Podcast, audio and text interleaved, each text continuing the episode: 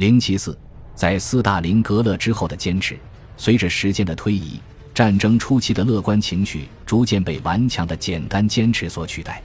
在战争的任何时候，这种变化都没有在斯大林格勒失利后那样明显。一九四二年秋天，随着德国军队继续在高加索地区前进，临时增加的配给鼓舞了公众的情绪。军队已经建立了与东线的航空邮件连接。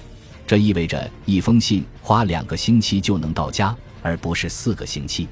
因此，在保卢斯将军的第六军向斯大林格勒进发的过程中，家属们只在很短的延迟后就可以跟随到亲人前进的轨迹。控制这座工业城市是保护军队挺进南方的关键。保卢斯的军队虽然在进攻斯大林格勒方面取得了初步的进展。但还是被红军包围并切断了联系。德国空军司令戈林急忙宣布，他可以通过空中给封闭的军队发送补给，但大约三十万人的需求很快就耗尽了他的财力。进入深秋，粮食、燃料和弹药都极度短缺，直至十二月对苏军的反击失败。因为希特勒下令不惜一切代价守住斯大林格勒，保卢斯最初拒绝突破包围圈。但到了一九四三年一月下旬，他的阵地已经难以防守，剩下的德军投降了。二月初，战斗结束，口袋关上了。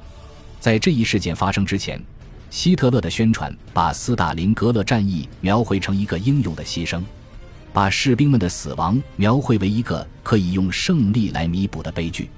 这种言论在德国历史悠久，曾在第一次世界大战期间盛行。然而，此时，这部英雄史诗适得其反，因为没有一场胜利可期。德国民众期待成功，却对失败毫无准备。也许最残酷的是，政府利用苏联没有签署关于战俘待遇之日内瓦公约的事实，声称没有关于德国囚犯下落的可核实信息。他这样做是为了维护斯大林格勒保卫者死于战斗的神话。而掩盖包括许多军官在内的九万人或更多人投降的事实。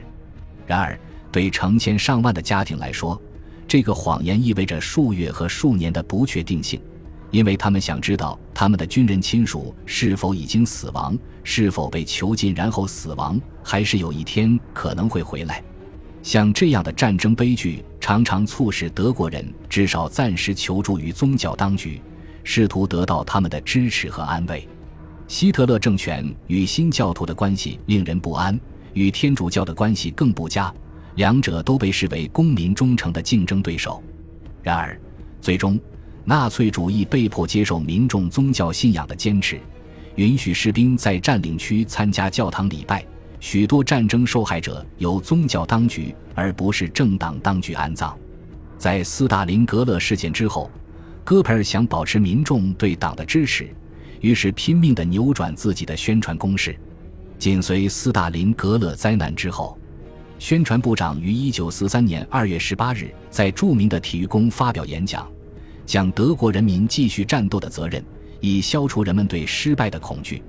尽管演讲的影片显示，精心挑选的观众回应戈培尔全面战争的呼吁达到了狂热的兴奋程度，但事实上，帝国安全局的调查表明。